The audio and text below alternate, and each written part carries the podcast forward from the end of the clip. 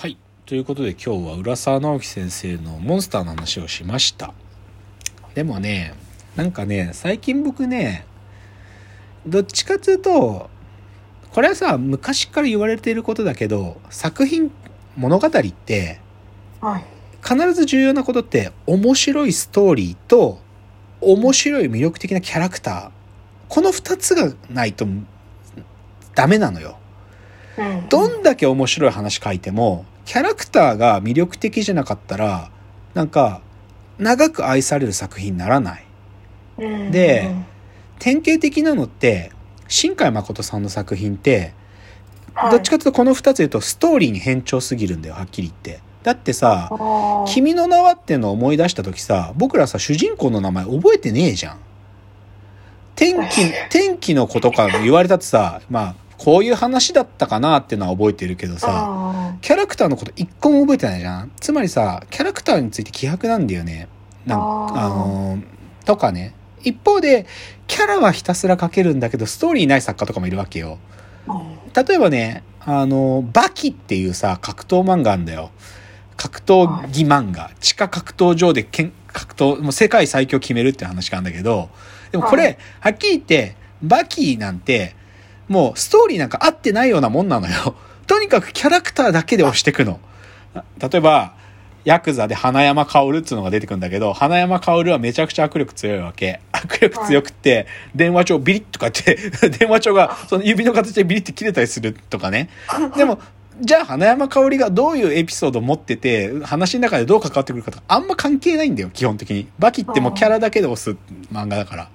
で、でも、ででバキは、バキ好きだよ、僕も。別に、うん僕も君の名はもう別に嫌いじゃないし。だから、うんでも、両作ってやっぱりストーリーとキャラクターが高いレベルで書かれてるってことが重要なのね。で、最近のさ、傾向って、やっぱり考察勢が増えてるからさ、ストで、しかも伏線回収なんていう良くない言葉がさ、ルフしてされちゃったからさ、ストーリーばっかり目が行きがちなことは事実なの、今実はね。あうん。やっぱり、どんだけ巧みにストーリーを作れているか。で、それはさ、ある意味、漫画アニメーションだけじゃなくてさ、それこそ漫才とかさ、コントとかでもそうなんだよね。なんかさ、変なキャラクターを演じるよりか、うまい話がコントになってた方が、いいコント師だねって言われる角度増えてるよ、最近。でも僕はこれね、裏腹だと思ってて、いや、もちろんそういう優れたコントはそれで素晴らしいけど、同時にやっぱりキャラクターっていうのは重要で、で、コントだけに限らず漫才で、キャラ漫才って、だからさ、よく、オードリーさんが M1 初めて決勝出た時、あれは漫才じゃねえってよく言われたんよね。だって、春日さんってキャラクター下ろしてるあじゃん。ある意味キャ、キャラクターだからさ、ああれを、なんか M1 では認めるかどうかって結構議論になったんだよね。だけど、で、も、あ僕ね、それ時代に対するアンチテーゼだと思ってて、若林さんは、てかまあ、あれは若林さんが春日っていう人間の本質にを、図書館で毎日考えた末に、ピンクのベスト着させて、七三分けにしてゆっくり肩胸張って歩かせるっていうのが、ほ春日の人間の内側見た時にそれが春日っぽいって思ったからああしたらしいんだけど、で、でもじゃあそれをキャラ漫才って言われて売るんだったらさ、じゃあ、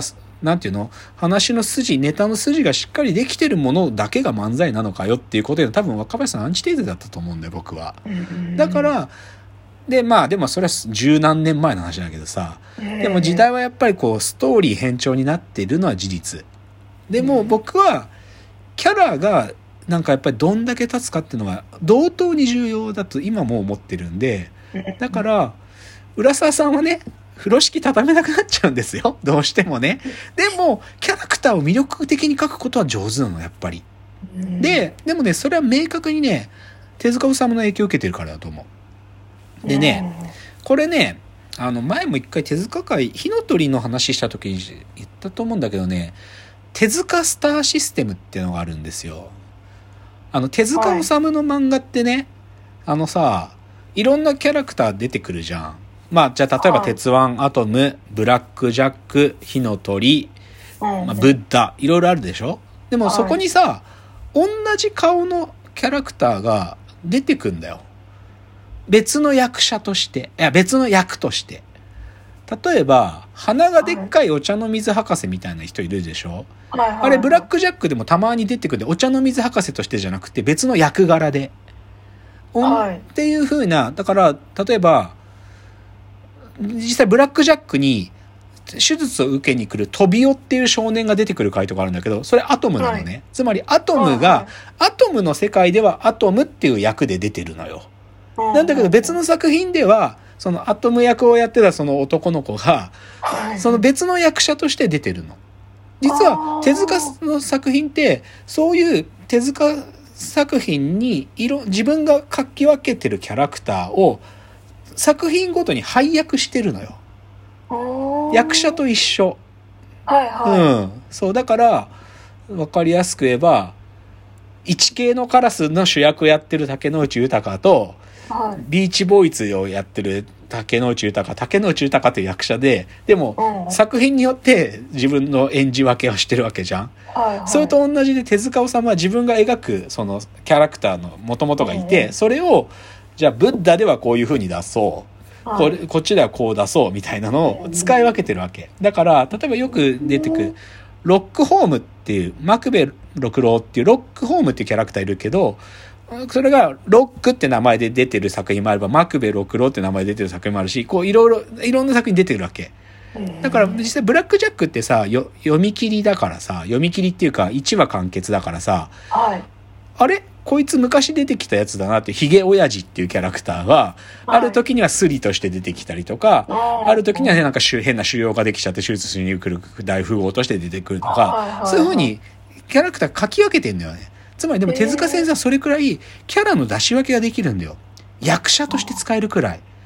だから、絵柄として違うもん、なんか、絵柄としてのキャラクター表現だけじゃなくて、うんこの作品ではこいつはこういう配役のこういうや役者として演じさせるんだっていうぐらい、手塚先生はキャラクターの描き分けに自信があるんだよね。だから生まれたのがこの手塚スターシステムなの。と僕は思ってんだよ。はなのでね、で、この高みにまで近づけた漫画今いないのよ。はっきり言って。まあ、はっきり言ってなぜ手塚スターシステムが必要だったかっていうと、それだけ手塚先生が作品を書いたからなんだけどね。圧倒的な作品量なんだから、手塚の書いた。浦沢先生のさ、今までのさ、その、作品群見てみてもさ、多くて読み切りとかも含めて15から20だよ。でも手塚は数百だからね。作品自分を持ってる。数百書くときにキャラクター、なんか、毎回新キャラクター書かなきゃいけないから無茶じゃん。うんだけど、え自分が持っている手塚のスターシステムに所属している役者たちを、つどつど配役していけば書けたんだよ、それだけの作品量。だから、手塚と同じぐらいの、ある意味多作を思考する作家じゃないと、この手塚の高みには近づけないんだよね。てか、そもそも必要ない、そんな 手塚スターシステムっていうか、はいや、そんなや配役するみたいな思想は必要ないんだけど、でも圧倒的な量を書いた手塚だから必要だったっていう言える。で、はいはいでもキャラクターだけをで絞って言えば、この高みに近づける漫画が生まれてくんないかなと思うね。このスターシステムを使いこなすくらいキャラクターも絵柄は同じなのに怒りやすいキャラなのか泣き上手なキャラなのかが使い分けられるんだから手塚は。そのレベルでキャラが描き分けられる、そういう漫画が出てきてくんねえかなと思うよね。思うっていうか、いや、本当にキャラを、キャラクターを描き分けるってこのレベルだなと思う。で、浦沢直樹は、相当キャラクター描くのうまいよ。相当うまい。やっぱり、なんか癖あるし、もう一回読んだら忘れない、そのキャラクター。特にモンスターに出てくるキャラクターは忘れないし、裏側の設定も本当にあるんだろうなっていうのもわかるしね。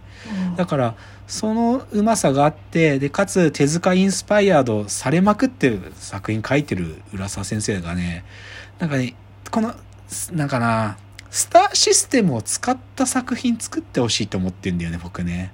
うんうん。まあちょっとね、フィクションっていうかな、ファンタジー感が強くなっちゃうのがむずさなんだけど、でもちょっとそういうのは思いますね。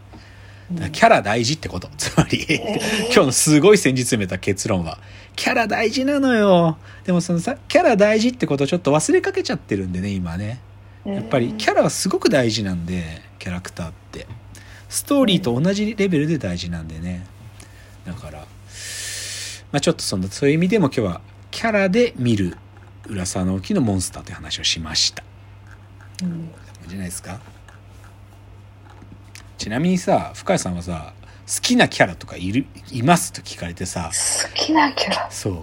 言えないでしょ？なんか。これね実は最近の特徴なんだと思うんだよね。ああ。うん。なんか20年前までねそういう言い方オタクまあオタクだからするってのもあるんだけどなんか好きなキャラ何、ま、漫画読むじゃん。アニメ見るじゃんど,、はいはい。どのキャラ好き？すっごい、はいはい。まあで不女子の人とかはそういう目線なんだよ今ね。好きなキャラ誰？とかね。だからじゃあワールドトリガーだったら二宮さんかなとか黒子のバスケだったらうんキセ君かなとか。でもこれは不女子っぽい意味での好きなキャラ推しキャラなってんだけど。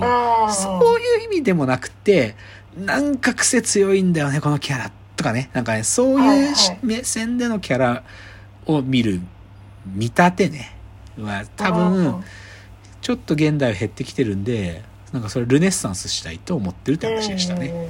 うん。はい。じゃあまあ今日こんなとこですね。じゃあまたご意見やご感想、フォームからいただけると嬉しいです。本日はここまでということでお別れの時間やってまいりました。わーわー言うております。お時間です。さよなら。